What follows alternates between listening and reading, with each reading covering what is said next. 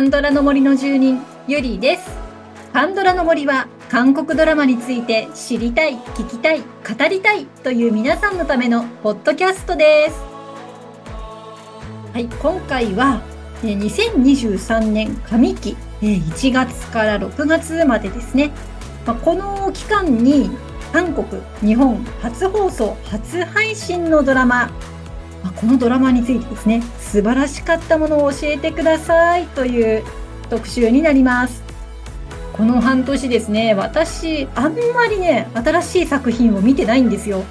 ですので、皆さんからのおすすめがもう本当に楽しみで、今回はね、コメントが多かった作品ほど後の方で紹介をしていきたいと思います。では、今日はもう早速行ってみましょう。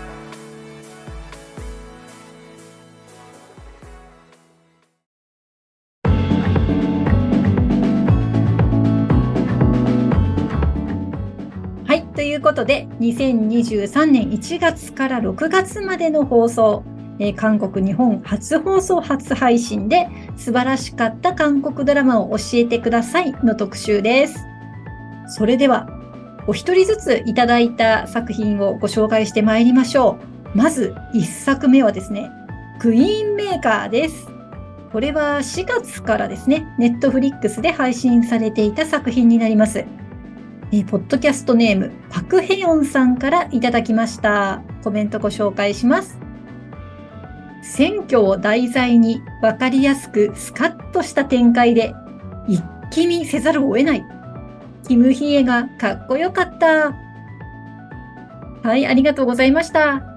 ね、このキムヒエさんが、まあ、とある女性をソウル市長選で、ソウルの市長さんですね、ソウル市長選で勝たせようとする役をやってらっしゃって、なんか選挙フィクサーって言うんですかね？まあ仕掛け人みたいな感じなんでしょうか。で、そのソウル市長選に立候補する、まあ、応援される女性がムンソリさんなんですよね。いや、この2人が共演するなんて、もうものすごく興味あるドラマです。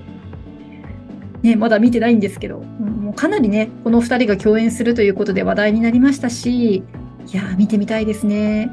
ね、あの、ポッドキャストネームパクヘヨンさん。パクヘヨンというお名前は、あの、マイディアミスターや私の解放西の脚本家さんのお名前ですよね。はい、パクヘヨンさん、ありがとうございました。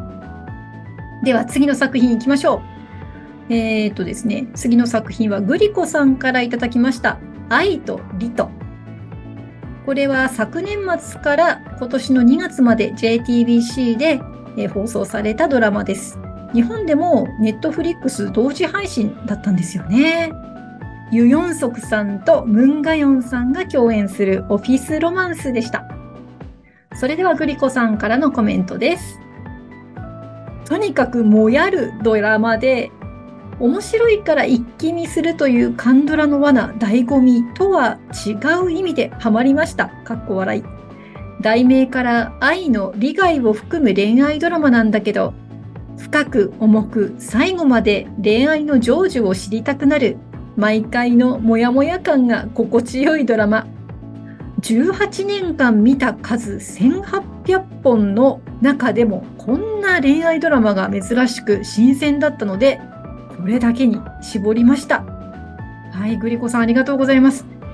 1800本も見たんですね。すごいですね。なんか数えてるのもすごいんですけどこれね1年間で100本ってことですよね。私、プライドリ間違ってないですよね。計算合ってますかね。いやー、恐れ入りました。その中でも新鮮なドラマということでね、これはやっぱり見るべきドラマなんでしょうか。あの、私、ツイッターのね、タイムラインも見ていましたけれども、放送されるたびに、この進展に振り回されながらの、もやもやしながらの感想が飛び交っているいた気がします。はい、グリコさんありがとうございます。愛とリトでした。さあ、次の作品行きましょう。次はですね、はい、良くも悪くも、だって母親です。これは韓国語のタイトルはナップンオンマですね。悪い母。4月から JTBC で放送されてまして、日本でもネトフリ同時配信で、この悪い母えー、だって母親の母親がラミランさん。えー、応答せよ1988で私はお目にかかったラミランさんですね。で、そしてその子供がイドヒョン君ということで、まあなかなかのこれも話題作ですね。では、えー、ナツさんのコメントいきたいと思います。とにかく全てが良かった。ミランさん、ドヒョン君の演技で感情移入しまくりでした。すべてのキャストが魅力的で、一人一人の良さを語り出したら止まらないほどです。普遍的で絶対的な母の愛。私は母という立場ではありませんが、それでも胸が熱くなるシーンが多かったです。すべてのお母さんには絶対見てほしい。リアル獅子の子落としみたいな感じなので、今の日本では引いてしまう方もいるかもしれませんが、過去の悲しい事件、母と子の愛、ほんわかする恋、ほっこりする村の人々との絆、いろんな要素がありますが、最後には温かい気持ちでいっぱいになる、見てよかったと思えるドラマでした。双子が可愛すぎる。はい、夏さん、コメントありがとうございました。ね、この良くも悪くも、だって母親、えー、演出がですね、えーと、18の瞬間、あと怪物のシムナヨンさんなんですね。いやー、とっても気になります。そして、脇役とね、カメオがめっちゃ豪華ですね。これは、なかなかのね、話題作だったと思うんですが、やっぱり視聴率もですね、後半に向かってものすごい上がっていったっぽいですね。ね、夏さんのおっしゃる通り、私もツイッターでタイムライン見てた時は、ドン引きしてる人もいましたし、めっちゃ感動してる人もいましたし、なんかこう、二極化してるように見えましたね。いや今日のね、この夏さんのご感想と、えー、私、演出がシムナヨンさんということで、ものすごく興味湧いてます、今。はい、那須さんありがとうございました。さあ、次の作品はですね、ポポロンさんからいただきました。ボラ・デボラです。ね、ボラ・デボラ。えー、韓国語タイトルでいくと、こうミオ・デボラってことなんですね。ボラってミオなんですね。韻を踏んでますね、見事に。これは4月から ENA で放送されてまして、日本では Amazon プライムで配信されています。では、ポポロンさんのコメントです。ユインナさんの演技がとても可愛らしくて、いい意味で親近感が湧いてきました。はい、ありがとうございます。えー、なんか皆さんとても楽しく見ていた様子でしたね。ユインナさんはやっぱりあの、真心が届くでもそうでしたけど、なんだろう、可愛いからね、ユインナさん。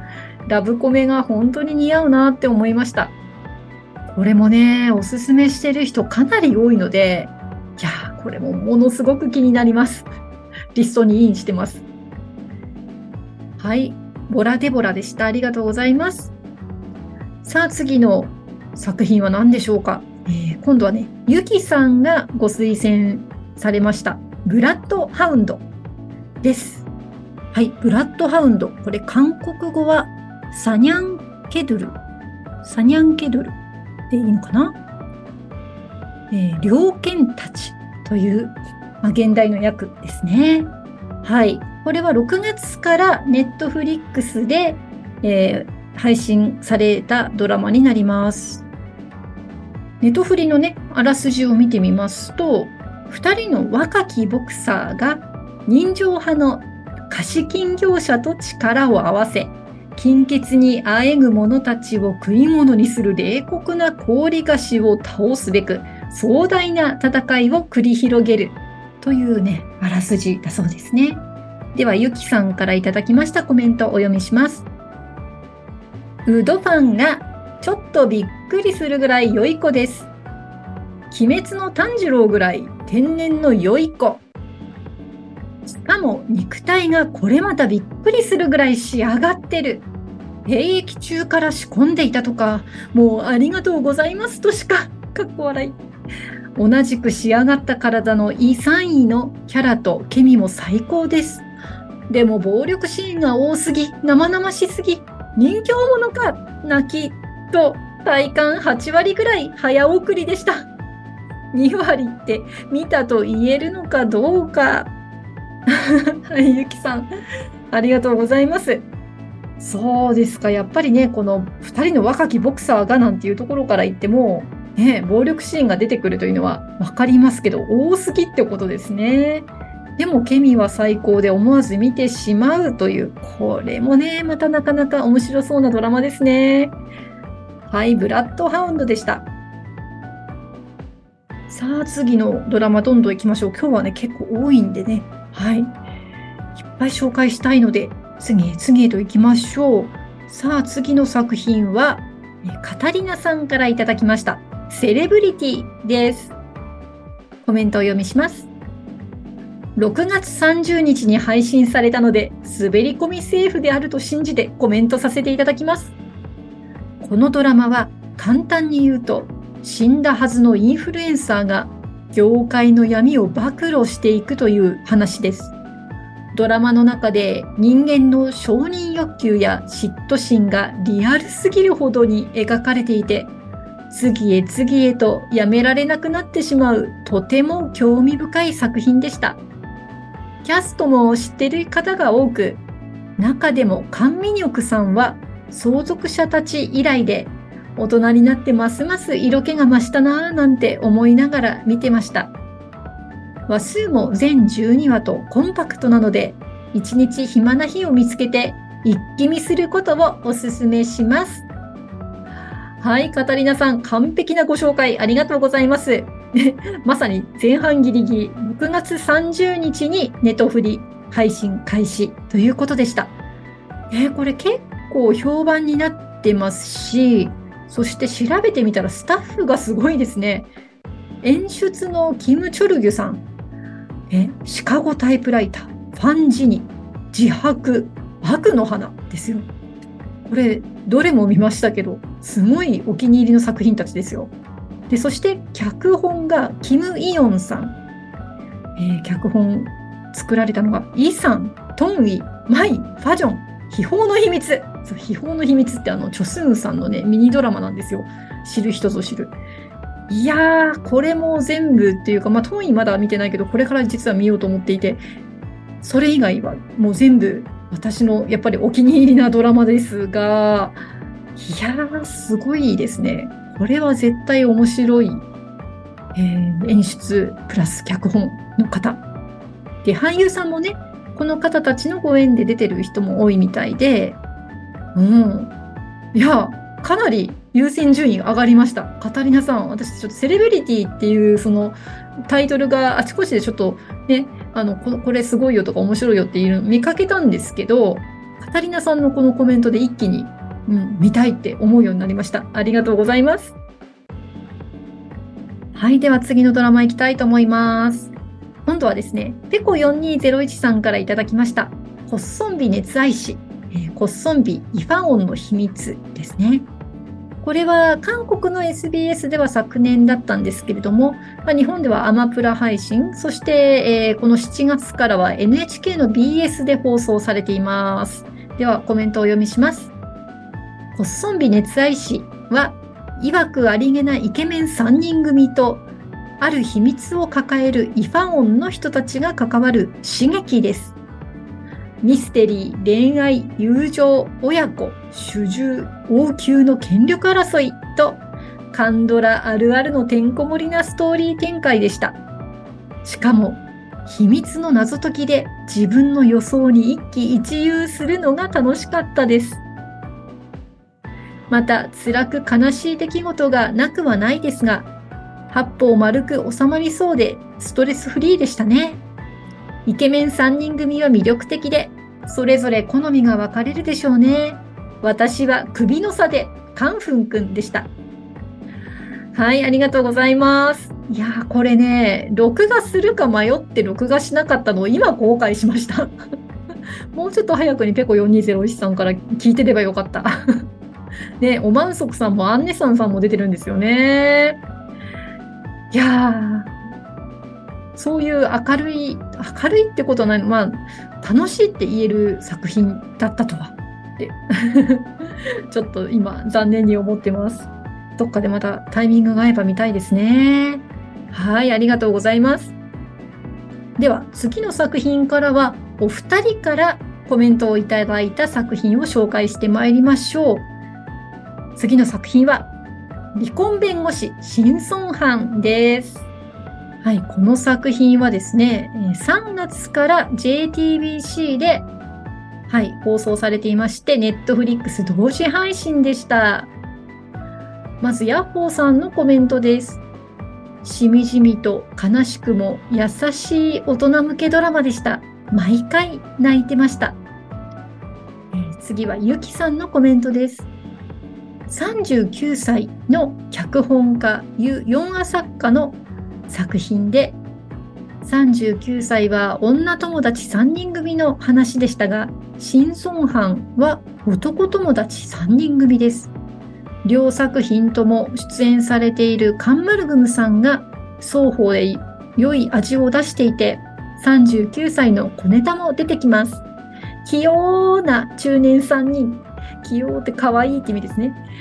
腐れ縁だなぁと憎まれ口やふざけ合うのが常だけど、相手の些細な変化は絶対に見逃さないくらいお互いを思いやるやりとりが胸にほっこり染みました。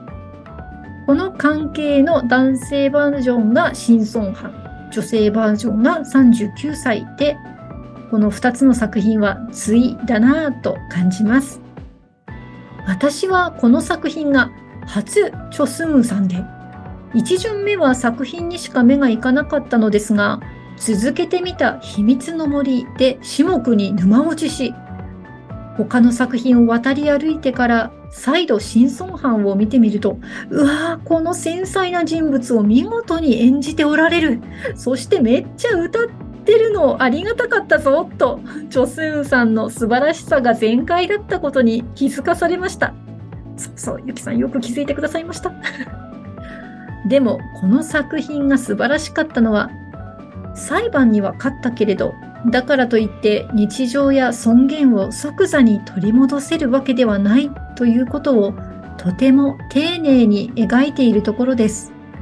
依頼人が立ち直る過程で孫藩や周りの仲間がかける言葉の優しさや思いやり、また周囲からの無自覚な加害を即座に察知して制する描写が本当にためになり、学びの多い内容でした。なお、作中、とあるピアノ曲が流れるのですが、その曲、少し前から話題の邦画の予告で流れてたんですよ。もちろんそれを聞くと新孫藩しか出てきません。はい、ゆきさんコメントありがとうございました。このとあるピアノ曲はあの曲なのかな？ちょっと私その邦画の方がよくわからないので、さあどうだったんでしょうか？ねえ、この新孫藩、久々のね、チョスーンさんのドラマでしたので、まあ、チョスーンさんのファンである私も大興奮でしたね。そうなんですよ。あの、もう、歌ってるし、かっこいいところもあるし、もうね、スーンさんの魅力大爆発でしたね。で、またこの3人がね、男3人がたまらんですよね、もう。でも1人は、あの、チョン・ムンソンさん。で、まあ、スンさんと仲良しでいらっしゃいますし、このお二人がね、共演したのが、あの、ライフというドラマで、もう全然キャラ違いますよね。スンさんはもう、あの、冷徹というか、結構冷静な社長。で、そして、それをこう、ね、あの、財閥側の社長として、財閥というか、なんか大企業か、大企業側の社長として、あの、まあ、使ってるっていうか、ね、こき使ってるのがチョン・ムンソンさんという、すごい、あの、逆転パターンというか、全く違うパターンが見られるので、もう一回ライフも見てみたいんですけどね。まあ、そんなチョン・ムンソンさんと、あともう一人、キム・ソンギュンさんですよ。もう私、キム・ソンギュンさんとチョスンさんが共演するって言ったらもうね、これ知った時にはもう大はしゃぎでしたね。えー、この3人っていうのがものすごくポイント高くって、終始ね、この3人が良かった。本当に良かった。で、この3人がグダグダしてるのをずっと見ていたかった。それだけで見ていられるドラマでしたね で、やっぱおっしゃる通りね、あのー、て言うんでしょう。裁判のリアルっていうのが良かったですよね。うん、裁判はハイライトではないんですよね、物語の中の。この本当に一部でしかなくって、まあ、勝ってもその後は大変だし、裁判にならなかったとしても、ね、そこに至るまでっていうのはすごく大変だったし。うーん、このね、孫藩っていつも抜けてる感じなのに、依頼人へのね、優しさとか、戦う相手への厳しさっていうのがまたグッときますよね。あの、なんかこうやって話してるとまたこの3人に会いたくなりますね。はい、ありがとうございました。そして次の作品はですね、えー、っとね、これは、組保伝1938。来ましたよ。組保伝のシーズン2ですね。これは5月から TVN で放送されまして、日本では Amazon プライムで配信されていますね。はい、まずは、眠り猫さんからのコメントです。一言ですね、これ。とりあえず、イドンウクの顔が優勝 わかるはい、えー、次のコメントは、ペコ4201さんです。ドンクさんほどあやかし系の役が似合う俳優を知りません。その怪しい美しさをめでるだけでも価値ありだと思います。ファッションや建物などは1930年代の雰囲気を醸し出していました。はい、お二人ともありがとうございます。本当ね、お二人のおっしゃる通り、ドンクさんはもうかっこよすぎです。これは断言します。なんですかね、この1930年代、あの日程時代と言われる日本がね、韓国を統治していた時代ですので、どうしても日本人が悪者に描かれて反日とか言われがちなんですが、この時代ってこの西洋化したばかりのおしゃれな雰囲気っていうんですかね。これがやっぱり素敵なので、どうしてもこの時代を取り上げるドラマや映画って多くなるんですよね。なので、スーツ姿のかっこいいドンクさんと、あと、キムボムさんですね。弟役の。もう素敵すぎます。素敵すぎ。で、まあ、あの、日程時代っていうことで、悪い日本人いっぱい出てきますけど、まあ、日本語があれなのは、まあ、毎回のことということで、まあ、でもそんな中でね、時々上手な俳優さんがいらっしゃって結構嬉しいなって思います。でまあね、あの、日本人が悪く書かれちゃうっていうのは、この時代の描き方としてはもうある意味仕方がないというかね、私たちだってあの時代の軍国主義が良かったとは思っていないじゃないですか。だから描き方は私は悪く書かれてそれでいいと思ってるし、私自身もあの日本のその時代のね、映画を見るときに、やっぱり戦争反対っていうふうに描かれてる見てますしね。まあ、現代でね、現代ドラマで反日的に描かれるときついですけどね。うん。まあ、とはいえ、難しいことは考えずに、ドンクさん、ボムさん、素敵すぎ。本当に素敵です。と言いつつ、私今やっと10話かな ?11 話かな？どこだったかな？その辺までやっとたどり着いたところなので、この展開がね、どう落としどころに収まるのか、ものすごく今、ワクワクしながら見ております。はい、組保伝1938でした。はい、そして次のドラマに行きましょう。今度はですね、これも本当に注目作品でした。ザ・グローリーですね。これは昨年末からネトフリで配信が開始されました。いやもうこれはもうすぐコメントに行きますね。まずはともりんさんからです。それぞれの役柄を完璧に演じた俳優さんたち、子役含め。子役、高校生時代から30代のキャストがシンクロ率高い。一番外観的にシンクロ率が低かったのは、いじめの主犯格の4人かなでも演技力でカバーできてました。4人役のイム・ジヨンさんは賞をもらってましたね。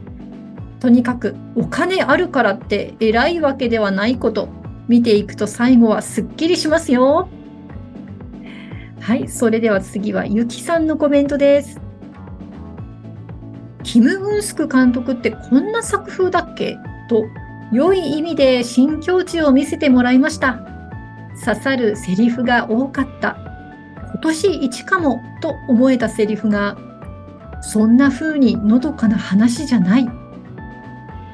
主人公が受けるいじめが早送りするほど壮絶で、その描写のおかげで復讐の妥当性を感じられますが、別にそこまでいかずとも、いじめやパワハラといった不条理、身の回りにありますよね。日本はいじめに対して逃げていいんだよ。そして新境地で心機一転やり直せばいいよ。みたいな対応かなと私は思うのですが、いやいやいや、そんな風にのどかな話じゃないでしょうよ、と。黙って耐えるしかなかった時間、踏みにじられた尊厳、腹落ちしない相手の態度、身に覚えのない誹謗中傷、それさえなければ得られた健全な時間や、その中で飲まし生かせた自分の能力を真っ黒に塗りつぶされるわけです。そしてそこから尊厳を取り戻すには相当な時間、お金だってかかるわけです。加害者は軽いノリと少ない時間を費やすだけなのに比べ、被害者は全てを失ったり、その先の長期間も破壊されるわけです。この作品はやり返すことの正当性を示していて、そこが非常に押せます。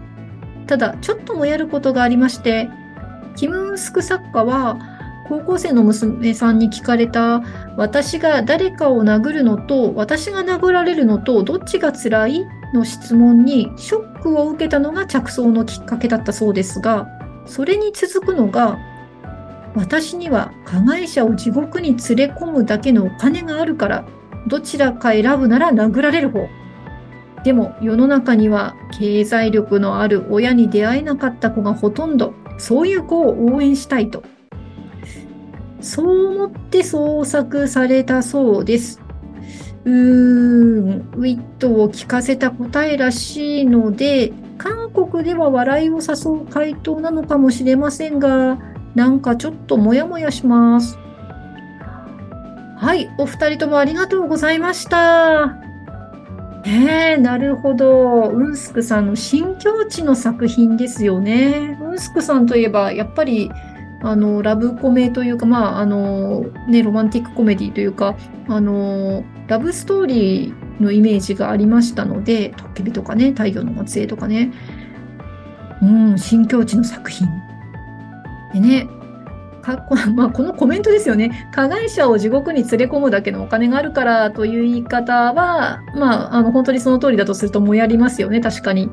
でもまあ韓国って割とお金のことを話題にすることが多い文化と聞いていて、なんかね、あのー、プレゼントもそのまま現金を送るのは普通だったりとか、なんか日本とお金の、まあお金に対する感情というか、日本はどっちかっていうとお金はちょっと汚いものとか、お金の話をすることはあまり良くないこととか、なんかね、そんなイメージありますけど、ちょっと韓国と日本で捉え方が違うのかなという気もします。まあ、いずれにしろですね、泣き寝入りする人が多いからということが、まあ、おっしゃりたかったことなのかもしれませんよね。でね、グローリー、私自身はまだ見れてないんですよ。多分ね、いじめのそのシーンを見るのが辛いんじゃないかと思って、いや、辛いけど見られると思うんですよ。だけど、あえて見ようと、どうしてもちょっと思えなくて、まだ見てないんですよね。えー、でも本当にこのドラマは評判を呼びましたのでね、やっぱりまずは一度見てみた方がいいのかな と悩み中です。ね、皆さんのコメント聞いて、ますます悩んでおります。ありがとうございます。さあ、次の作品また行きましょうね。次はですね、ロマンドクターキムサブ3です。4月から SBS で放送されていました。日本ではディズニープラスで配信でしたね。はい。ではまず、ペコ4201さんのコメントいきましょう。ロマンドクターキムサブ3は、1と2が面白くて、絶対に見たいと思い、ディズニープラスを契約しました。その期待を裏切らないドラマでしたね。賢い医師生活と同じく医療者群像劇ですが、病院内の権力闘争なども組み込まれたハードの内容でもありました。ハン・ソッキュさんのキムサブ化、キムサブの反則参加。それだけ自直なキムサブを自然に演じていらして素敵な俳優さんですね。そしてキムサブを扇の要にして若手の医師や看護師たちが様々な症状の患者さんと向き合いながら人としても成長する姿にエールを送りたくなりました。ギテ課長の日和見ミョンシム看護師の清々しさ、ドイル医師の軽妙さはシリーズを通してほっこりさせられます。ミョンシム看護師の玉の単価は爆発力に圧倒されますが、またをいていて気持ちが良いです。手術のシーンがかなりリアルで、まるでその場にいるような感覚になります。苦手な方は倍速でご覧くださいね。はい、ペコ4201さんありがとうございます。それでは次のコメントはパプリカさんです。ネタバレなしでお伝えするならば、キムサブという外科医が少しずつ戦士とアイテムを揃えていくところが素晴らしく楽しいドラマです。シーズン3にもなればスケールが大きくなり、ハラハラもたくさんありました。そしてこれはシーズン4を期待してもいいのかな？という終わり方でした。ただし、キャストの中にこれから兵役の方がいらっしゃるので、すぐには続きが作れないと思われます。未視聴の方々は今のうちにシーズン1からご覧になって、続編希望の声に加わっていただきたいです。はい、ペコ4201さん、パプリカさん、ありがとうございました。はい、ハンソッキュさん、素敵ですよね。私も、あの、なんだっけ、えっ、ー、と、ウォッチャーですね。ソガンジュンさんと出てたウォッチャーでもう、ハンソッキュさん素敵ってなりまして。ね。いやー、素敵だから見たいドラマの実は一つなんですが、シーズン1から見るべきか。いや、長いからどうしようかって悩んでいます。でも、きっと見るべきとお二人は言われるでしょうね。うん、医療ものも面白いですし、うん、でちなみにうちはディズニープラスはね、家族が、まあ、スター・ウォーズ好きの家族が2人もおりますので、まあ、契約してるんでね、いや、これも優先順位上げようか。うん、また悩みが増えました。はい、ありがとうございます。ああ、そしてまた次のドラマ、いっぱいありますね、今日は。てんこ盛りです。さあ、次はですね、愛だと言って、これはですね、えー、2月からディズニープラスで配信されていたドラマですね。ディズニープラスのあらすじで何て書いてあったかというと、自分より家族を優先し淡々と生きる宇宙。ある日家を失ったことで復讐を決意する。その相手は後ろ姿まで孤独に見える心優しいドンジン。果たして復讐を遂げられるか？っていうあらすじになってますね。さあ、皆さんのコメントいきましょう。まず、ムツゴロウさんからです。このドラマは上半期、いえ多分今年、いや向こう3年くらいのベストというくらいハマりました。オープニングから第1話、そして最終回、最後の一瞬まで全て大好きでした。ここまでドハマりするとは自分でも驚きです。好きなところは言い出したらキリがないのですが、まず役者の演技演出映像音楽ストーリーって全部ですね。かっこ笑い。今までの韓国ドラマと設定はそんなに目新しくないのですが登場人物の心情がセリフよりも表情で伝わる感性に訴えるようなドラマでした。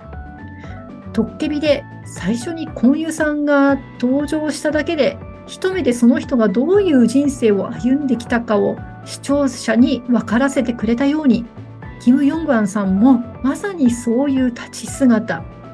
表情が素晴らしかったです。イ・ソンギョンちゃんも同じでした。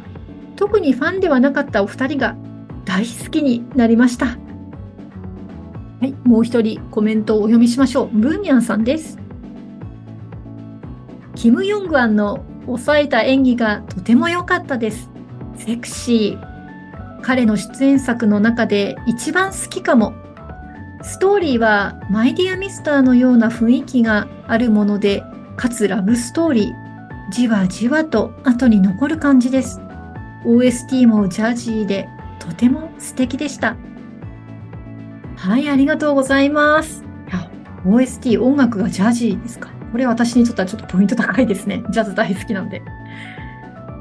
ねあのー、最初のディズニープラスのあらすじご紹介したのからいくと復讐劇というふうにね思わせる書き方でしたがこれがね、ムツゴロウさんのおっしゃる通り、その感性にね、訴えるという、そしてかつラブストーリーですね。まあ、どういう描き方なのかと、まあ、興味が湧いてくるような、ね、特にムツゴロウさんめっちゃ押してますね。向こう3年くらいのベスト。ねえ。いやこれも気になりますね。はい、ディズニープラス私入ってますよね。さあ、どうしましょう。はい、ありがとうございます。はい、だと言ってでした。さあ、次の作品は、弱いヒーロークラス1ですね。5月から今度は Hulu ですよ。もうサブスク地獄ですね。もう Hulu で配信された、配信されているドラマです。はい、まず、えー、コメントいきますが、コメントはまず、ミコカンドラさん。まさに学園版 DP。思春期の危うさを見事に描いた終作です。次はムツゴロウさんです。ネット評が、ネットの評価が高くて、ついつい Hulu に入ってしまいました。いやいや、本当にすごいドラマでした。爽やかな青春ものでは全然なくて、苦い、辛い、高校生のお話。3人の主役たちがすごい。ワナワン出身のパクジフン、25、21のチェヒョヌク、今、アッキーで若い刑事やってるホンギョン。見終わっても切なくて切なくて、余韻が続くドラマでした。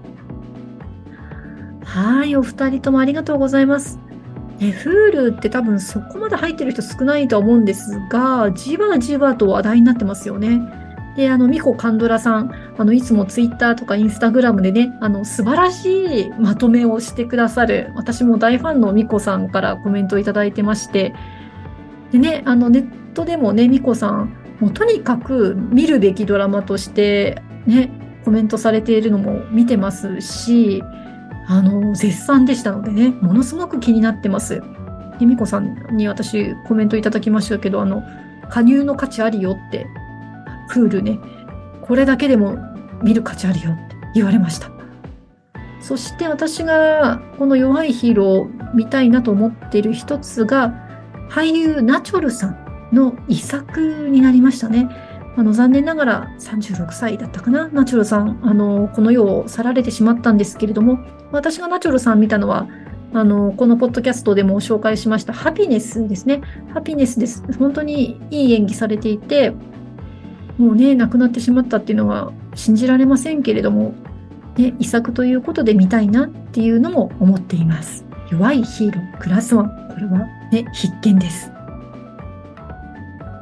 はい、ということで、え、ガンガン紹介してきましたが、いよいよ最後の作品になりました。最後の作品は4人の方からコメントいただいたんですよ。これね、私も今見てます。実は、えー、明日、明日7月の17日なんですけど、えー、最後の最終話が配信されます、青春ウォルダムです。で、2月から TVN で放送されてまして、もうご覧に全全話ね、ご覧になった方もいらっしゃいますし、日本では今、レミノでね、えー、配信されてまして、えー、先ほども申し上げました通り、え、今収録しているのが7月16日、明日最終話が配信されます。ということで、まあ、この作品はね、えパク・ヒョンシクさん主演で、え彼がセジャですね、え王様の息子を演じておりまして、朝鮮王朝を舞台にしたフィクションドラマですね。はい。ということで、コメントを、皆さんのコメントをお読みしていきたいと思います。まずは、ゆうこさん。主演のパク・ヒョンシクさんが素晴らしかった。次は、リズタカさんと読みするのかなセジャ様の俳優さんの演技が良かった。気品もあって素晴らしいです。はい、次は、アーコさん。パク・ヒョンシクさんの演技力に見惚れ、実力のある俳優キャストで魅力あふれる作品。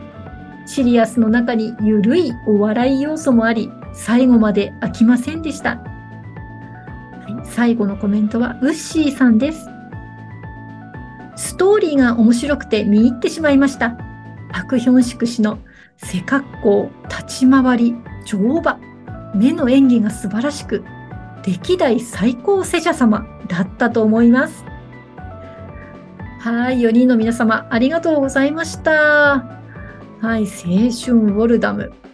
いやー、もうね、最初話がものすごく待ち遠しくて、今、あの、本当にドキドキしてるんですけれども、皆さんもおっしゃっている通り、パク・ヒョンシクさんの演技がですね、まあ、大人っぽく、そしてかつですね、あの、コミカルなシーンもあるっていう風にね、ありましたけど、そういう時が本当に子供っぽくて、またそれも素敵なんですよね。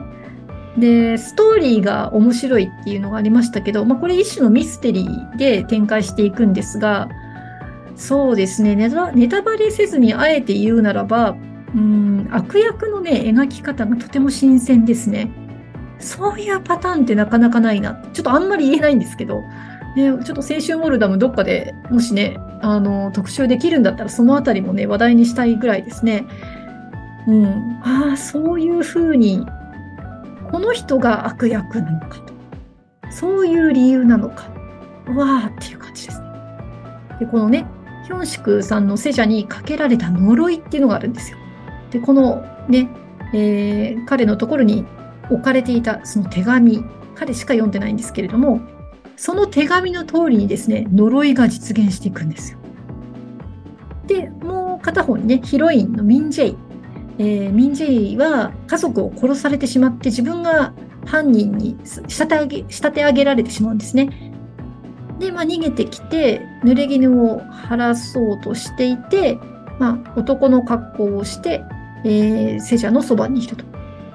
で、この2人が仲間と一緒にね、なんとか謎を解いていくところというのが、まあ、このドラマの見どころになっていくわけです。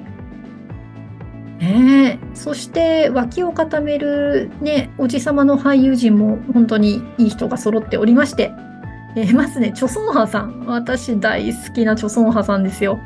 で、チョソンハさんってね、あの、いい役もやるし、悪い役もやるし、どっちに転ぶのかっていうのがなかなか見えにくい人でね。で、今回も最初いい人に見えるんだけども、ラストまで本当にそうなのかっていうのは結構ね、ドキドキしながらね、チョソンハさんだけに気になりながら見ています。さあね、ラストまでどうなるか、はい、ドキドキでございます。で、そして安定の悪役、チョン・ウンインさんですね。あ刑務所のルールブックのペン部長ですけれども、まあ、今回いい感じで悪い感じにやってくれてますよ。なかなかね、あの彼の怒りの切れっぷりとかね、面白いですね。まあ、でも彼もね、ちょっとかわいそうな役回りだったりもして、まあ、その辺もね、見どころなんですよ。さあ、誰がラスボスなのか、交互期待というね、ストーリーですね。いや、今熱く語ってしまいましたけど。いや、もうね、レミノ以外でも配信してほしいんですよね。まだあんまり見てる人少ないんで。もうちょっとみんなが気軽に見られるようになったら特集したいなぁなんて思っております。はい。ということで、えー、14作品でしたね。今日はいっぱいいただきました。ありがとうございました、皆さん。私が見たのはこの中でたったの3作品ですよ。いやー、毎回ね、こういう特集をするとね、見たくなる作品がどんどん出てきます。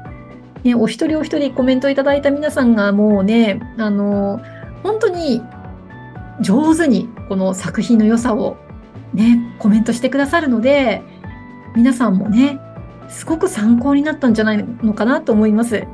ぜひね、興味が湧いた作品をこの後、ね、夏休み中とかに視聴していただければと思います。私はね、多分セレブリティと弱いヒーローに行くんじゃないかなと。もう本当に気になってます、これ。ありがとうございました。さあ、ここで Spotify の Music Talk でお聴きの方に1曲 OST をお届けしようと思います。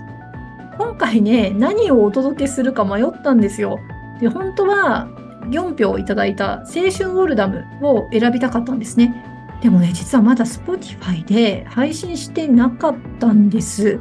まあね、これはまたそのうちね、オープンになったら青春ウォルダム特集してお届けしたいなと思います。で、青春ウォルダム諦めて、で、新村藩か組保伝かって 迷って、でも新村藩だと印象に残ってる曲ってね、見た人わかると思いますけど、あの、テスヒョン とかね、ソクラテスヒョンってやつですね。あと、魔王とか。あの、これもうすでに OST じゃないっていう。はい。あの、既存の曲っていうんですかね。あの、このドラマ用の曲ではない、あの、どこからか引っ張ってきてドラマで紹介された曲になりますので、でそっちを紹介したくなっちゃうんですよ。ソクラテス標音って。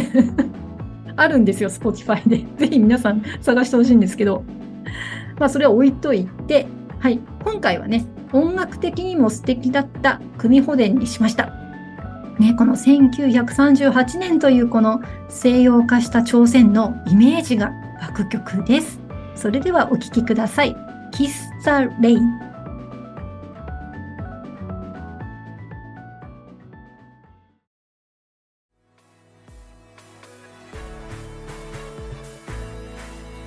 はい、組保伝1938よりキスタレインでした。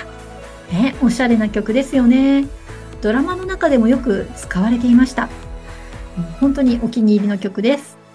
えぜひ Spotify でミュージックトークバージョンでお聴きください。プレミアム契約の方は最後まで、フリーの方は30秒までお聴きいただけます。さあ、実はですね、次はいよいよ100回目の配信になります。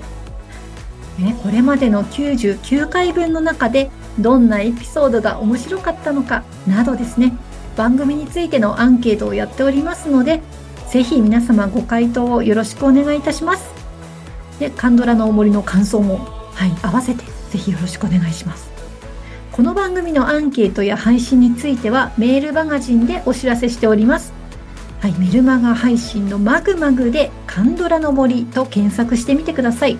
その他 Twitter、Instagram、Facebook でもご案内しておりますので、ぜひフォローをよろしくお願いいたします。はい、それでは今日もお聴きいただきありがとうございました。